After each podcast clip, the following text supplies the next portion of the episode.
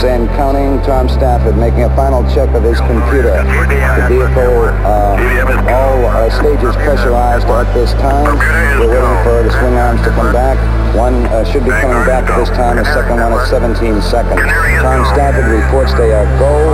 We're coming up in the 20 second mark. T minus 20 seconds and counting.